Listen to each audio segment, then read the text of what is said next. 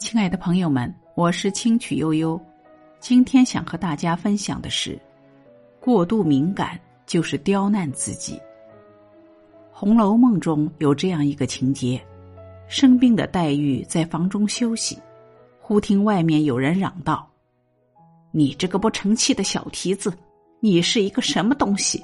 整天跑到这院子里头混搅。”黛玉一听。便觉得对方指桑骂槐的是暗指自己，哭晕了过去。而事实上，那人只是在教训自己的外孙女。脸厚耳聋，活着不累；事事入心，活着受罪。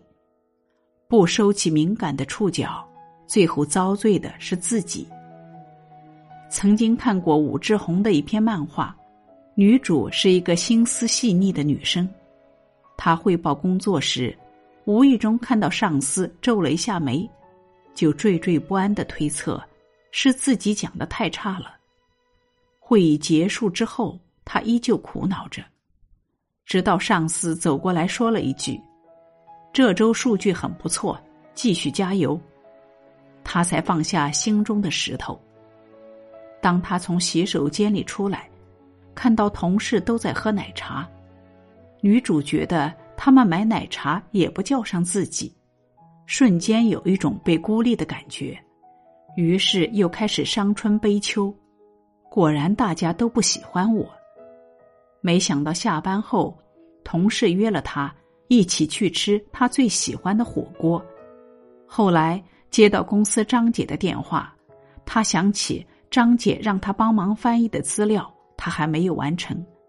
于是他很紧张的和张姐道歉，可是张姐却说：“没事，不用了。”这下他的愧疚感更深了。挂了电话之后，一直在想张姐是不是很失望。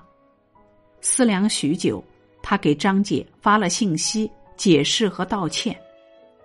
张姐告诉他：“没事，最近招了个实习生，把翻译工作交给实习生了。”太过敏感的人就是如此，别人不经意的一句话、一个眼神、一个动作，都能让他们心湖掀起骇浪。活在别人的看法中，活在自己的内心戏中，容易给自己增添许多苦闷和负担。当我们放下外界的目光，也就拔下了心上的刺。所以，不要太在意别人的看法。做好自己就行。